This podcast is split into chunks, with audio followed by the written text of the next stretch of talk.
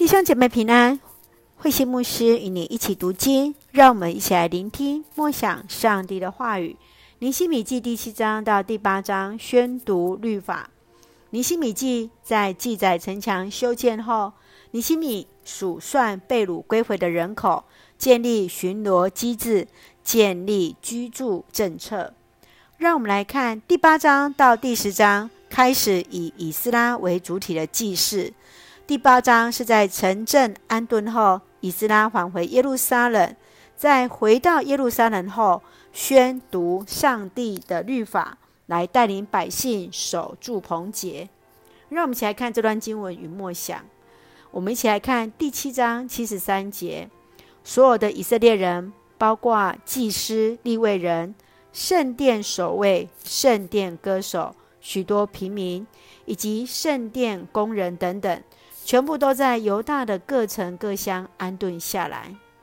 耶路撒冷城墙重建完成之后，尼希米开始数点人数，从第一批回归者的记录做人口迁移，按着各样不同恩赐工作的人分工合作，相互连结。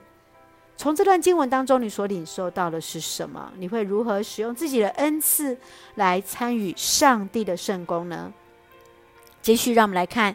第八章第九节，今天是上主你们上帝的神圣日子，你们不要悲伤哭泣。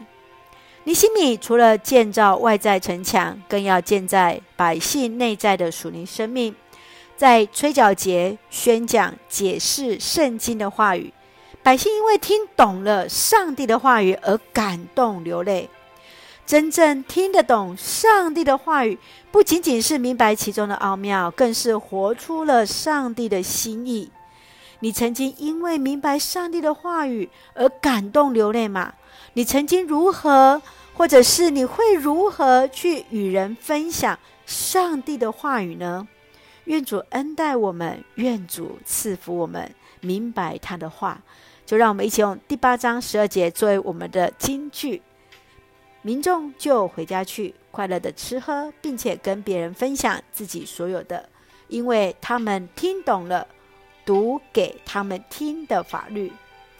亲爱的弟兄姐妹，圣愿我们每一个人都听懂了上帝所给予我们的律法，上帝给予我们话语，以致我们能够开心与人分享，一起用这段经文作为我们的祷告。亲爱的天父上帝，感谢上帝恩待赐福我们丰盛的恩典。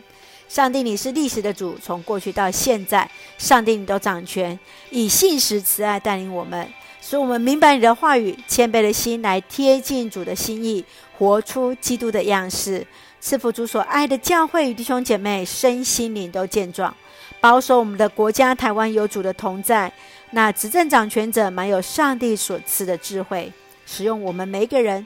做上帝合用的器皿，感谢祷告是奉靠主耶稣的圣名求，阿门。弟兄姐妹，愿上帝的平安与你同在，大家平安。